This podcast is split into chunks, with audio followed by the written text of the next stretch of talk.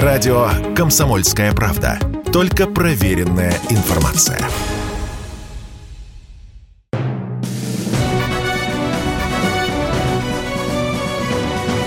Клуб знаменитых путешественников. Совместный проект Русского географического общества и радио «Комсомольская правда».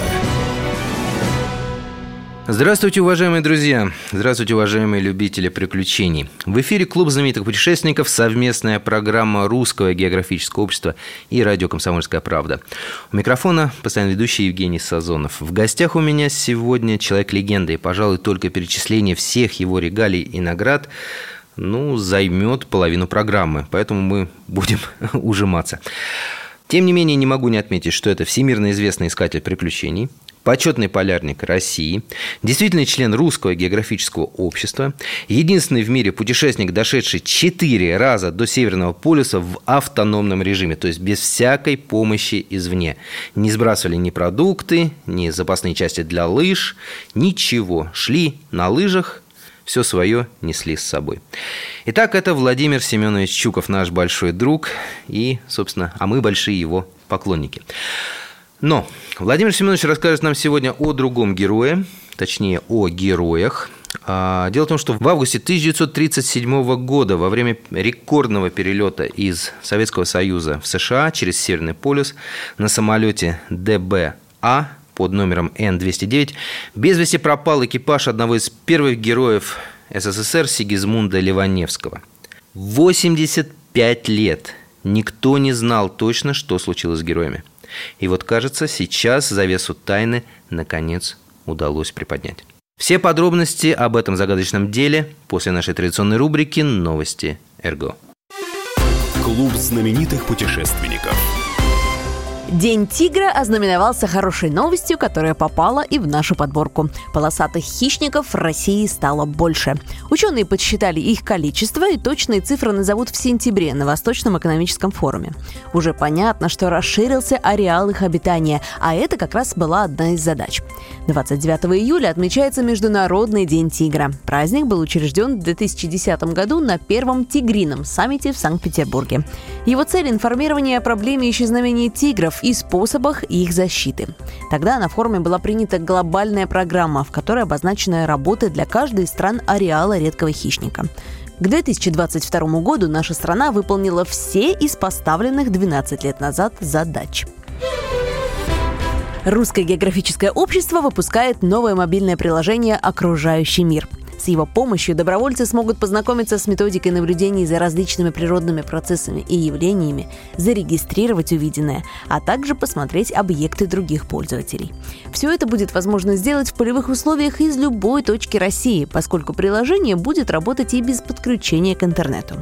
Одновременно с этим произойдет обновление сайта фенологической сети РГО. Фенология – это наука о цикличности природных явлений. Проект реализуется при поддержке Фонда президентских грантов. Новое приложение РГО доступно и для Android, и для iOS. Тестовая версия географического диктанта появилась на сайте rgo.ru. Уже сейчас можно проверить свои знания и подготовиться к тому, что будет осенью. А осенью диктант пройдет уже в восьмой раз. Состоять он будет из 40 вопросов закрытого типа с возможностью выбора ответов. Первая часть – 10 вопросов базового уровня по общеизвестным географическим фактам. Вторая – 30 вопросов, ответы на которые потребуют образного мышления, системной логики и эрудиции. Клуб знаменитых путешественников. Итак, в гостях у нас почетный полярник России, действительно член Русского географического общества, всемирно известный путешественник Владимир Чуков. Справка.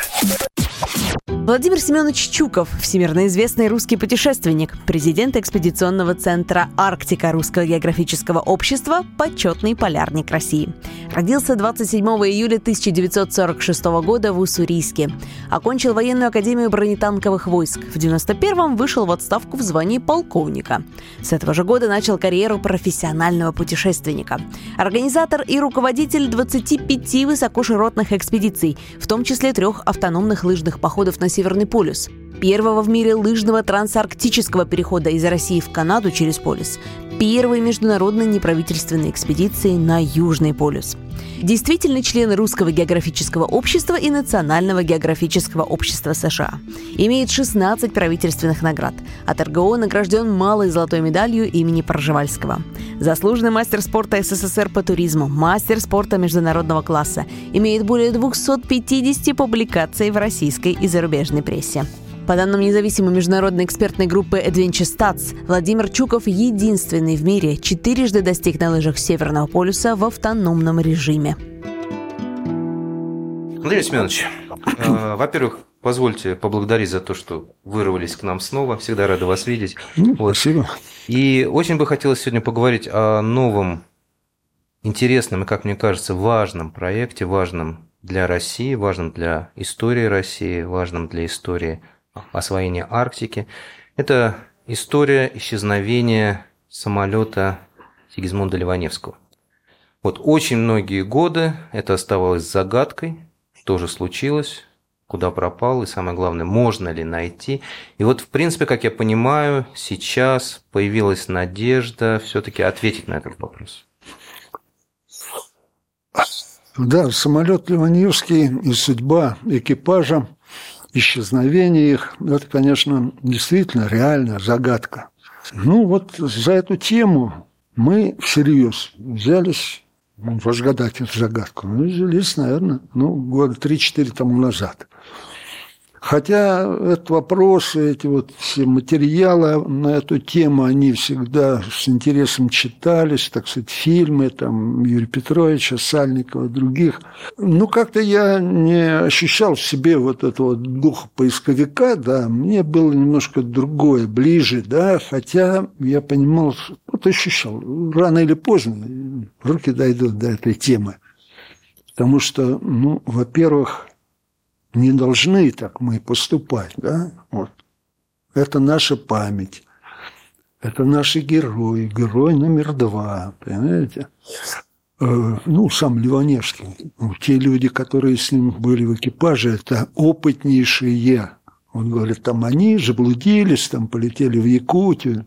Это оскорбление памяти Голковского, который был, по-моему, Голковским в этом экипаже был э, навигатором, да.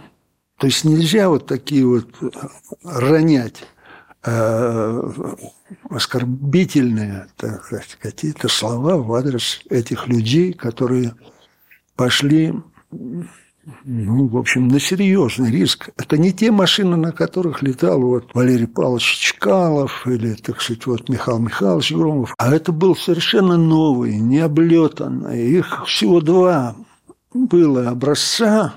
И вот один из этих опытных образцов, он и был выбран Ливаневским для того, чтобы лететь по этому маршруту. Это тяжелый бомбардировщик ТБА. И к появлению э, этой машины были привлечены очень э, мощные силы инженерные, и, так сказать, производство этой машины было на э, серьезных заводах. Допустим, в Хилях это собирался это, собиралась эта машина. Мотор Э, значит, э, наш мотор, он собирался на, в Запорожье, на заводе. Ну, вот потом он стал мотор Сич, потом его кто-то продал, купил, ну, неважно. Вот, понимаете, и до сих пор там те люди, они тоже к этой теме относятся с трепетом. И вот когда мы объявили то, что будем проводить такое мероприятие, вот на котором ты был, э, форум, посвященный вот этой теме, да, они же все откликнулись, они участвовали в этом на удаленке, да, там это французский наш товарищ, э, то есть это канадский товарищ. Это говорит о том, что у людей, которые вот коснулись этой темы, этот вопрос все время живет в них. Они что были что искренне, да? да, искренне рады тому, что мы за эту тему взялись, и Э, решение-то наше было какое? То есть ведь мы не первые. Перед нами было такое количество групп или просто энтузиастов, да, э, и достаточно опытных тоже людей и летчиков, и, так сказать, других специальностей, да, но почему-то они не смогли организовать работу так, как, на мой взгляд, необходимо делать в таких вот, вот в таких проектах. Надо максимально использовать доступную информацию. Максимально, да. А я начал искать в их материалах и кроме вот, там, перечень документов, перечень литературы, они ссылаются друг на друга. А, а первоисточника а нет? А первоисточника... Не, ну там есть ну, какие-то, ну, да, но... И, и я понял, что это, это не просто минус. Вот на такой базе, на такой основе мы ничего никогда не найдем. И мы собрались нашей группой, поговорили об этом и говорим, мы должны начинать все с нуля.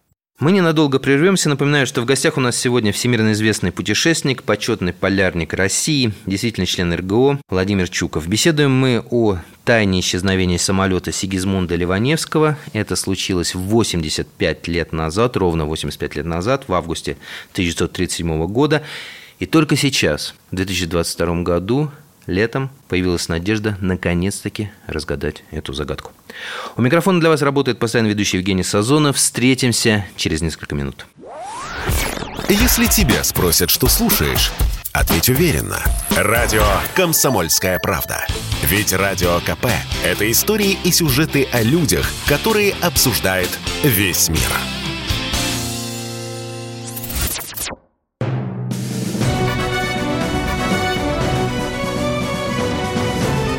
Знаменитых путешественников. Совместный проект Русского географического общества и радио «Комсомольская правда». И снова здравствуйте, дорогие любители приключений.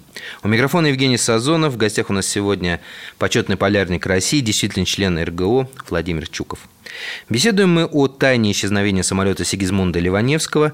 Это случилось 85 лет назад, в августе 1937 года, и только сейчас, только сейчас появилась наконец-таки надежда раскрыть эту загадку. Справка. Сигизмунд Александрович Ливаневский – советский летчик, совершивший несколько дальних перелетов в 30-х годах. Участник операции по спасению экспедиции парохода «Челюскин» в 1934 году.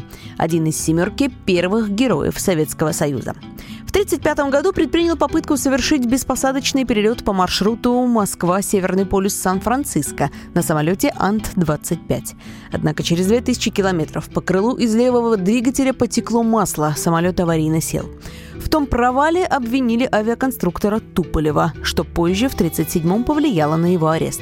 А Ливаневский продолжил летать. В 1936-м совершил полет из Лос-Анджелеса в Москву на поплавковом варианте одномоторного самолета «Валти» американского производства. А в 1937-м отправился из Москвы через Северный полюс на Аляску.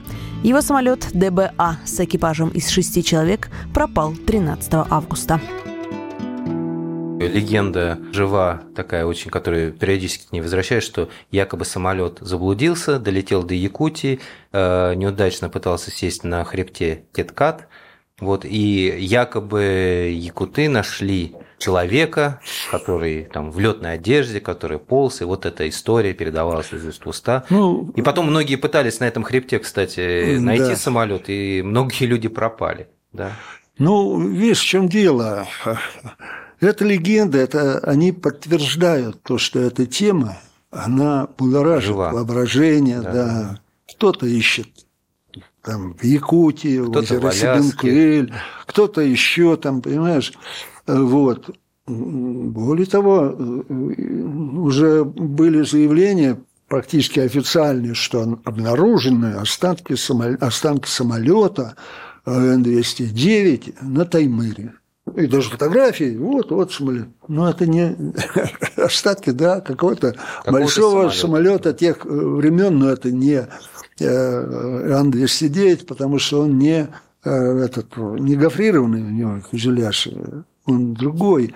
Это говорит о том, что люди вот слышали, но ничего сами не, не знают, не, не видели и не пытались узнать.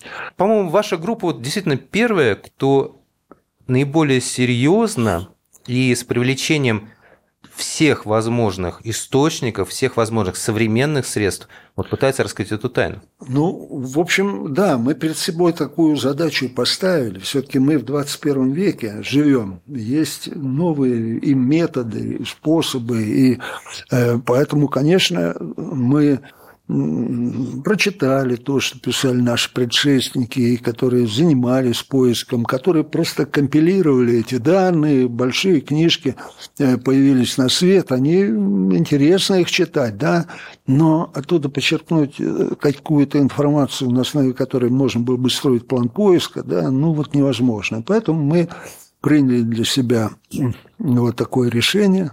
Значит, вот радиограммы, вот их есть столько-то, да. В общем, удалось найти те места, где, ну, где-то процентов 80 этих радиограмм находятся, лежат спокойно. Кто-то их э, брал, кто-то не брал, но нам было важно знать, что да, они есть. Да.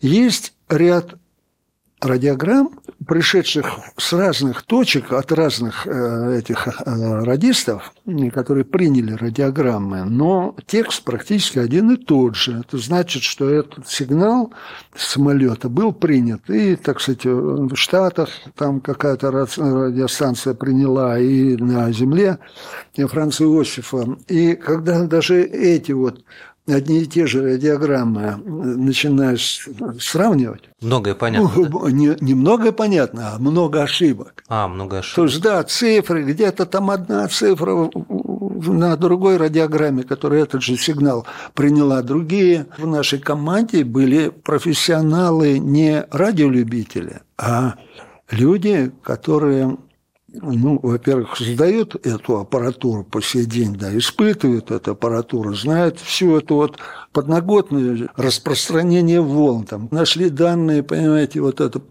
которые влияют на прохождение радиоволн того периода, 30-е, 40-е годы, они, кажется, лежат, и То можно... все, все есть, да? Да, да, да. Потом построена схема, как проходил этот сигнал э, и как он ретранслировался. Напрямую практически ни один сигнал не проходил. Всегда он э, шел, кто-то передавал, потом на соседнюю станцию передавали, потом еще раз. Ну, это вот, знаешь, можно с чем сравнить. Есть такая детская игра. Придок встает, ага. и кто-то на ушко первому говорит там слово, и потом он должен на ушко туда, туда, туда. Потом крайне телефон. говорит, что было сказано здесь. Вот примерно так. Очень простые объяснения, потому что в экипаже Ливаневского был хороший радист. Он, и морзянка у него была великолепная, и, значит, языком владел. А вот на этих отрезках там встречались люди, которые, допустим, иностранным языком не владели особо, да, 34 или 44 фотифо или thirty-four, угу. пойди там разбери в трешке, да, эфирном. И вот эти цифры, которые надо было принять и потом написать, они очень часто, значит, вот, ошибочно там фиксировались. Но это мы убедились в том, что вот э, даже та информация, которая была принята за основу, и то она не полностью э, доносит до нас то, что могло быть реально. И то, что реально э, эти люди, э, экипажи Ливаневского передавали. передавали. Да, ну, было четко понятно, что это сигнал э, РЛ, это позывной э, самолета Ливаневского, так сказать, э, все время подписывались там, либо весь экипаж, либо, значит, Ливаневский ну, радист. Были там тяжелые метеоусловия, там встречный ветер, там пятый-десятый, значит, хотели пролететь там над льдиной Папанина, ну, что ее уже в это время снесло далеко, то есть они летели напрямую на полюс, но одним словом условия полетные были непростые.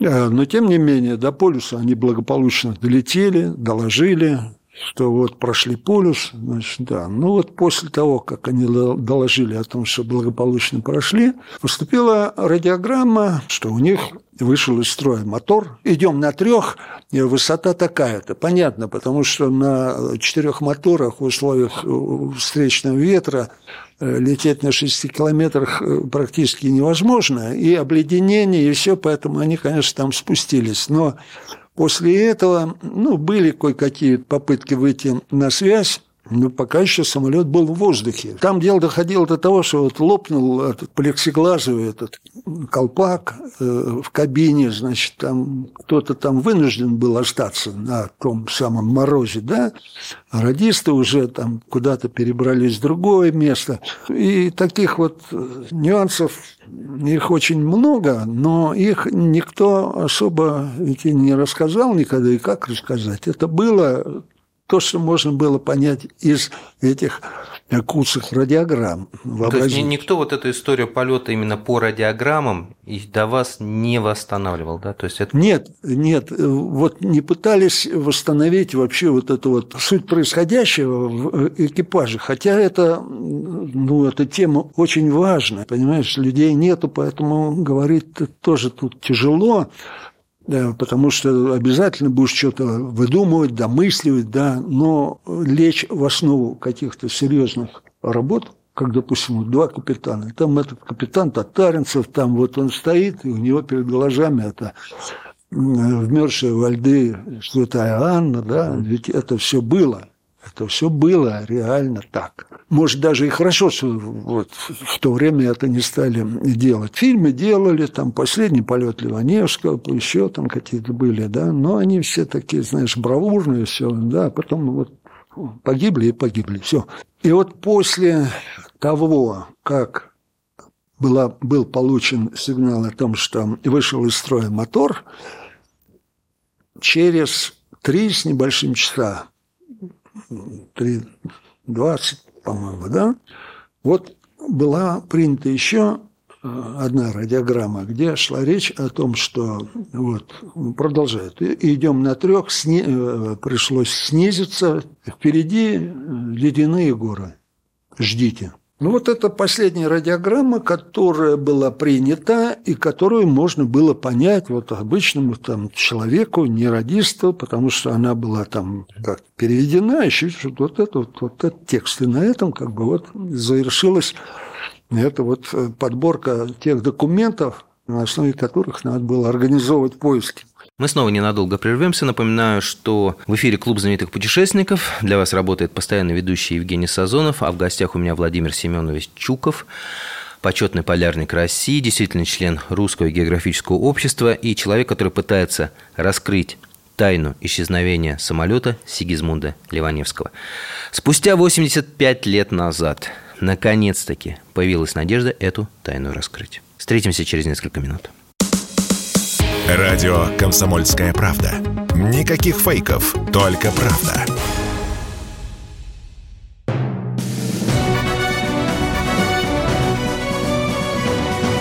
Клуб знаменитых путешественников. Совместный проект Русского географического общества и радио «Комсомольская правда». Клуб знаменитых путешественников продолжает свою работу. Председательствует здесь я, Евгений Сазонов, постоянно ведущий. А в гостях у меня почетный полярник России, действительно член РГО Владимир Чуков. С Владимиром Семеновичем мы беседуем о тайне исчезновения самолета Сигизмунда Ливаневского. Это случилось в августе 1937 года, но только спустя 85 лет, наконец-таки, наконец-таки у нас появилась надежда раскрыть эту тайну и найти пропавших героев. Получается, они пошли на вынужденную посадку, они сели, они каким-то образом запускали, видимо, уцелевшие двигатели, да, чтобы было электричество, и они ждали помощи. То есть они держались. Вот именно, понимаешь, они не погибли, все в одночасье летели, там ну, топливо кончилось, mm-hmm. они упали и погибли. Не погибли. Они приняли решение лететь к ближайшей земле Ближайшая земля – это вот либо Гренландия, либо чуть правее, так сказать, Канада. Ага. 83 А там в этих обрывках, там были цифры 83 северной широты. И, понимаешь, вот даже такие буквы, ну, которые может расшифровать, это же не, не телефоном он ну, говорил, да, да. Он там морзянкой, которую сейчас вообще уже все забыли. А 83 широта – это единственное место, где существует земля и где существуют ледовые горы. Ледяные это горы, о которых они остров говорили, да? Элсмер – Э, канадского арктического архипелага. То есть, получается, мы, в принципе, а, ну, мы, ваша группа, мы, мы. в принципе, нашла место, где нужно искать самолет Ливаневский? Я бы не говорил, что это вот наша группа, понимаешь? Эту версию высказывал еще в те годы Беляков. Ну, в той суматохе он вот, видимо, с кем-то в разговоре, он неофициально с трибуны заявил, что надо искать там. А вот, ну, в общем, его бы целесообразно посмотреть вот ближайшее побережье, какое там, вот, э, остров Велсмер, да. Ну, это было неуслышанным или просто не обратили внимания, и все. И он больше это не произносил. Вот. Но как бы там в воспоминаниях это фигурирует, что значит, после того, как вот вы начали искать, его бы посмотреть там, но туда за все 85 лет никто. не заходил ни один самолет. Там никто его не искал. Ни разу. А тут фантазии такие, знаешь, вот разжигали, что вроде он, они сели на дрейфующий лед. Угу. Им удалось отремонтировать маслопровод на четвертом моторе. Потом они запустились, полетели, и им топлива не хватило, и они упали. Ну, это, это я не знаю, вот каким надо быть вообще, не представляющим, да, э, ничего, и что такое Арктика, что такое дрейфующий лед в тех краях в августе. Какой там сесть, это махина в размере там 45 метров от конца до конца на, на колесиках. ну, где-то там на лыжах никто не сядет. Ну, в общем, это сразу мы отмели. Но даже летчики, они утверждали, некоторые, да, что это могло быть. Я, конечно, не летчик, но я хорошо знаю, что такое дрейфующий лед там в июне, в июле, в августе. Вот. Чтобы там была льдина, на которой эта машина, махина могла приземлиться, такого я себе представить не могу. Но одним словом, не наша была задача спорить, понимаешь, спорить можно без конца. Мы всем объявили, что, друзья мои, вы занимались поиском, честь вам и хвала. Вы в нашей компании, когорте поисковиков, безусловно, впереди. Но так, чтобы вот кто-то создал какую-то такую вменяемую команду профессионалов, специалистов с четкой, значит, задачей разобраться вот в этом, в этом, в этом, вот такого никто не, не предпринимал. И вот. И поэтому вот этот вот наш э, специалист по радио, он разложил все по полкам, объяснил все варианты, возможные варианты, как это все происходило, но сам факт, что э, радиограммы были, да, это говорит о том, что искать надо не обломки самолета, а целый самолет. Целый. Но если до сих пор он не обнаружен, то значит он где-то сел, что уж потом с ним случилось, это, это трудно говорить. Э, предполагать, может, только там догадываться, да? Но он сел, люди были живы, Пусть, э, значит, там, ну, допустим, повреждено было шасси, еще что-то, но, может, даже кто-то и погиб, тоже можно допустить. Но самолет приземлился, чтобы работала радиостанция, необходимо питание, да, да. Никаких там солдат-моторов на борту не было. Ливаневский все повыбрасывал. Значит, остается один вариант. Вот из тех живых трех моторов хотя бы один мог запускаться. Этого было бы достаточно для того, чтобы запитать радиостанцию. Ее, значит, в течение полутора месяцев. И эта процедура проводилась. Запускался мотор, выходили в эфир в надежде на то, что их услышат. Ну, конечно, это та, та аппаратура, а, а там, понимаешь как, там вот такие заливы узкие, ну, фьордом их не назвать, но все равно длинные узкие заливы. И попав туда, те радиостанции, они сразу попадали в такой мешок, угу. что там волны не распространяются вот туда, куда нужно было бы. Поэтому, конечно, там и сигнал поганый, и слышимость поганая, помехи там 90%. Но сам факт, еще раз говорю, люди оставались живыми. Владимир Александрович, ну просто прям лост какой-то вот этот сериал с этой радиостанцией. Конечно, я, я вот сейчас пытаюсь представить себе. Да, вот да. Люди вот боролись, люди ждали конечно, помощи. Конечно. До последнего, вот эти полтора месяца. Полтора и, месяца. И, и в принципе-то можно было понять, откуда, и можно было спасти. Ну, вот сейчас бы я так вопрос не ставил, э, потому что, ну, это значит, кто-то виноват, что поступали не так, а по-другому. Mm. Вот поступали так, как поступили. Ну, да, ну наверное, наверное, сейчас не самое лучшее время кому-то вешать за эти ошибки клеймо. Делали но, то, но, что но, могли. Но парни вели себя героически, то есть боролись они до последнего, получается. У меня даже сомнения нет.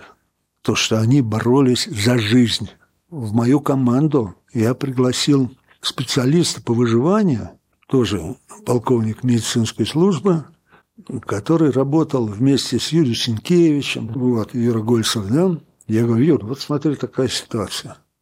Надо объяснить людям, что человек в любой ситуации, когда тебе грозит вот гибель, ты все отложишь на второй, пятый, двадцать пятый план, но первая задача – сохранить жизнь будет твоя. Тем более, когда летит не один человек, который может там просто у него там все свихнулось, и он как камикадзе, а, горит все потом полетит. Там шесть человек. Не впервые в Арктике, они все понимают. Никуда они там не полетели ни на Сибенкуэль, ни, ни назад на землю Франца Иосифа, чего только не придумали. Они летели прямо. Довернули немножко левее, там градусов на 40, да, но все равно они летели в Америку, то, что Ливаневский обещал Сталину. Ну, одним словом, вот это, когда начинаешь рисовать эту картину, что пришлось этим людям перед смертью пережить, вот это мурашки ходят. Потому да. что, представляешь, это не какие-то там инфантильные, да, которые там кто-то застрелился, кто-то удавился. Нет, Нет. это здоровые Они до последнего, мужики, которые... До последнего боролись да, за жизнь. Но, тем не менее, они погибли, да, и что искать? А я говорю, так, ребят, тогда искать-то надо. Не обломки самолета, да, а искать место, где эти люди провели свои последние... Потом это полтора месяца эта радиограмма вышла. А жить-то они могли еще там... Еще дольше. Еще могли там и еще полмесяца, месяц. Вот, то есть... Э, вот представляем, экипаж, командир, радист, значит, ну, как минимум полтора месяца радист был жив. Кто-то скончался, допустим, первый, да? Что вы думаете, они так вот его вот тут вот рядом положили и через него там перешагивали? Нет.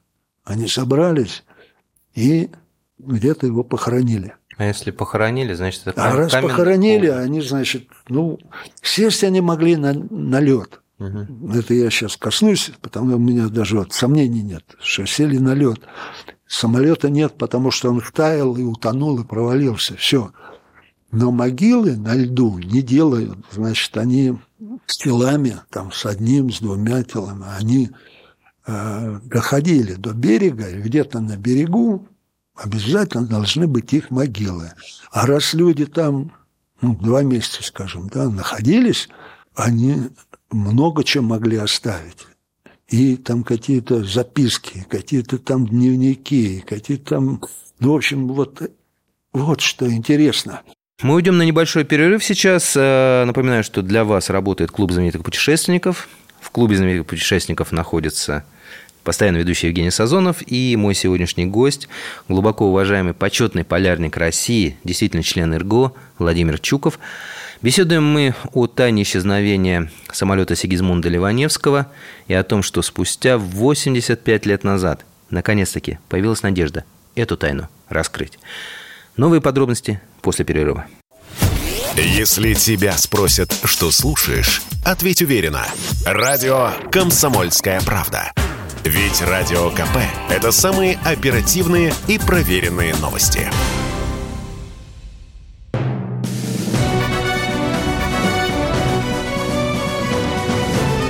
Знаменитых путешественников. Совместный проект Русского географического общества и радио «Комсомольская правда». Возвращаемся в эфир. Клуб знаменитых путешественников всегда ждет вас. Двери клуба для вас всегда открыты. На входе встречаю вас я, постоянный ведущий Евгений Сазонов. В гостях у меня сегодня один из моих любимых полярников, один из моих любимых героев, Владимир Семенович Чуков, почетный полярник России, действительно член РГО, человек, который четыре раза в автономном режиме на лыжах доходил до Северного полюса – больше таких людей в мире не существует просто. Но беседуем мы сегодня о другом герою, Сигизмунде Ливаневском, чей самолет бесследно пропал 1937 году, в августе. И только спустя 85 лет наконец-таки появилась надежда раскрыть тайну, найти останки героев и воздать им последние почести. Искать-то надо сейчас не, не самолет, потому что если бы он там лежал, это махина, да, его видно с космоса, отлично, видно. Так вот, сейчас для того, чтобы перейти уже к каким-то практическим шагам, мы, ну, во-первых, мы с Роскосмосом вошли в плотный очень контакт. Мы э, и в контакте на уровне замминистров, да, они нам отвечают на наши э, письма. Мы сейчас имеем возможность работать напрямую с руководством научно-исследовательского центра дистанционного мониторинга Земли. Это структура ВКС, которая обеспечивает возможность вот э, выполнения вот таких съемок. Угу. Значит, нам дали возможность э, познакомиться со всем э, материалом, который касается этого района – северная часть острова Элсмер, ну, в том исполнении, который вот на полках лежит mm-hmm. у них или там где-то, это не совсем то, что нам надо. И мы так с ним поговорили, да, вот вам надо там метр в пикселе, да, у нас вот два метра в пикселе. Ну, тоже хорошо. Метра пока нет. Ну и мы так в разговоре поняли, что вот это пока это ключевое, то есть над этим работают.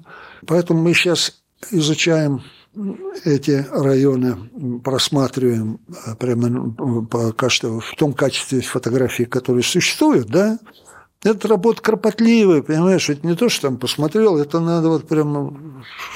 Искать искать, искать, и потом, когда ты знаешь, что ищешь, это одно, а мы э, не особо знаем, ты понимаешь, ну вот э, обломки каких-то самолет, самолетных какие-то детали, там явно они не растаскивают. То, что они жили все это время, э, пока самолет был на поверхности в нем, это тоже у меня, например, сомнений не вызывает. И вот у э, этого доктора это, это, это просто запрещено во время, значит, каких-то там ЧПшных ситуаций покидать самолет.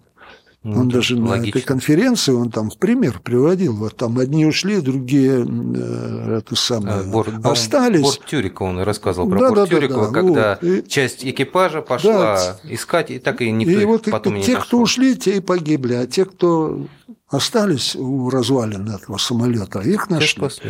Сейчас мы чем занимаемся? Сейчас мы изучаем вот эти вот снимки, э, определяем районы, ну, места какие, значит, вот Элсмер, остров, северная его часть, э, один залив Макклинток, тот более подходящий для нас, это Дизраэли залив называется – на выходе из залива там есть островок Ортхант. Но самое интересное, что в этом месте твердая, гладкая поверхность, ледяная, ну, покрытая вот в июле месяце э, снегом, который быстро тает, и вода уходит в трещины, а ледник ровный. Это даже не Антарктида. В Антарктиде там хуже. А здесь вот такая вот ну и мне, значит, э, там не верили, говорили, какая там какой шельф ледник, там он, смотри, вот приносили снимки, видишь, вот битый лед. Действительно, я вижу вот остров Вордхант, вот это устье этого залива, битый лед. Ну, это фантастика какая-то. Не может этого быть, потому что я сам своими ногами Шел, в 98 году шел по ровному льду, причем мы с дрейфующего сошли льда, и потом еще там километров 80 шли по ледниковому. По... Ну, то есть, если они шли там на вынужденную, то логично, что они именно на этот лед и именно, приземлились. Да, ну он, понимаешь, он эм, по ширине там, ну, практически там километров на 150. Угу. Ну вот самый основной язык, он выходит этого залива, упирается в остров Ортхант, но это вообще остров, который ну, виден отовсюду. Он прямо пика такая, там метров, сколько метров, может, 400 высотой, да, треугольный, как искусственная какая-то пирамида. И с него снег сходит очень быстро. Мы, благодаря тому, что вот он такой, как маяк, мы э, забыли про компас, забыли про GPS. Видим этот треугольник, да, и на него по прямой. Вот. А это уже психология работает. Вот никогда никто не пойдет от хорошего искать еще что-то лучшее, потому что он не знает, а вдруг там его не найдешь. Вообще это лучшее. И я всех даже своих убеждаю, вот когда только они этот пик увидели черный, а в августе это вообще будет угу. ну, такая яркая э, веха, что они, просто говорю, вот сейчас голову по трамвай положу, они летели в этом направлении. И садиться они не летали, там не убирали место, потому что на подлете к этому э, острову уже начинается этот ледник. И, конечно, в их ситуации важно было найти ну, первую возможную площадку для того, чтобы выполнить посадку. Вот. А раз они сели на этот ледник, то, значит, э, это тоже мой личный опыт. Летом, когда полярный день, солнце 24 часа в сутки, любой предмет темный, да, который лежит на льду, он втаивает, вот если там, допустим, мы ставим палатку, заходимся в палатку, да, и что-то там у нас остается, какая-то мелочь. Утром это все на глубине там 5-10 сантиметров. Ну, Ого. не 10, но 5 точно. Ну, да, даже вот веревка какая-то там отвязалась, бросили, она втаяла прям вот таким зигзагом и втаяла. Это говорит о том, что вот за эти годы, безусловно, он ушел, даже раньше, потому что эта махина, она тепло это, да, поглощает это от солнца, и, конечно, втаяла она там, э, не надо было ждать там 80 лет, наверняка там лет через 10 уже ничего там не было. Угу. Про протаяла, а там провалилась потом, а там как втаяла, а потом начала сверху заметать. Вот и все. Поэтому впереди очень все много интересного, но вот самое главное, тут не надо торопиться, потому что мы 85 лет ждали, сейчас говорить о том, что все, вот это место, надо туда ехать, искать. Для того, чтобы искать, тоже есть специально обученные люди, как говорится. Да? Вот не моя эта задача, там, с миноискателем, с металлоискателем что-то искать. Мы, безусловно, должны сейчас, в первую очередь, вот выделить те точки, те районы, где было возможно выполнить эту посадку. Да? А локализовать как можно точнее, потому что там, где устье рек, там вот где-то вот где косы более-менее песчаные, но нельзя вот это вот сказать, вот мы ищем там северное побережье острова Элсмер. Это там на сто лет искать. Ничего не найти. Ну, да. И мы надеемся, что получив вот более точные фотографии, мы сможем найти. Технически мы понимаем, что это дело все возможно. Самое главное вот сейчас сконцентрировать внимание все на том, где организовать эти поиски. Заседание Клуба знаменитых путешественников подошло к концу.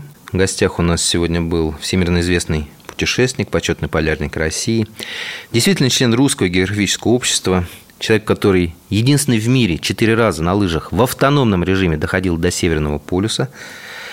Больше таких людей в мире нет. Это Владимир Семенович Чуков. Беседовали мы сегодня о тайне исчезновения самолета Сигизмунда Ливаневского. Это случилось ровно 85 лет назад, в августе 1937 года. Но только сейчас, наконец-таки, появилась надежда раскрыть тайну исчезновения этого самолета, найти место его аварийной посадки, найти не только останки погибших героев, но и их дневники. И узнать, что они делали в последний момент, что они чувствовали, и разделить, может быть, с ними это чувство. Эта история, конечно, поразительная, эта история достойна отдельной книги, отдельной экранизации. Надеюсь, что нас слушают люди, которые занимаются кино. Почему бы не взять эту удивительную историю и не воплотить на экране? Ведь нам сейчас так нужны наши советские, российские герои. Также хотелось бы призывать людей, которые имеют возможность помочь Владимиру Семеновичу Чукову в этом, ну, без привлечения святом деле, в поиске самолета Ливаневского, в установлении истины, как случилась авария, что происходило в последний момент. И это также нужно для того, чтобы воздать почести, последние почести героям. А они действительно герои. Этот экипаж действительно вел себя героически. Наш клуб откроет свои двери ровно через неделю. Будут новые темы, будут новые герои. Ну, а что остается пожелать нашим радиослушателям? Бороться искать, найти и не сдаваться. Ну и, конечно же, изучать географию, царицу наук. Клуб знаменитых путешественников.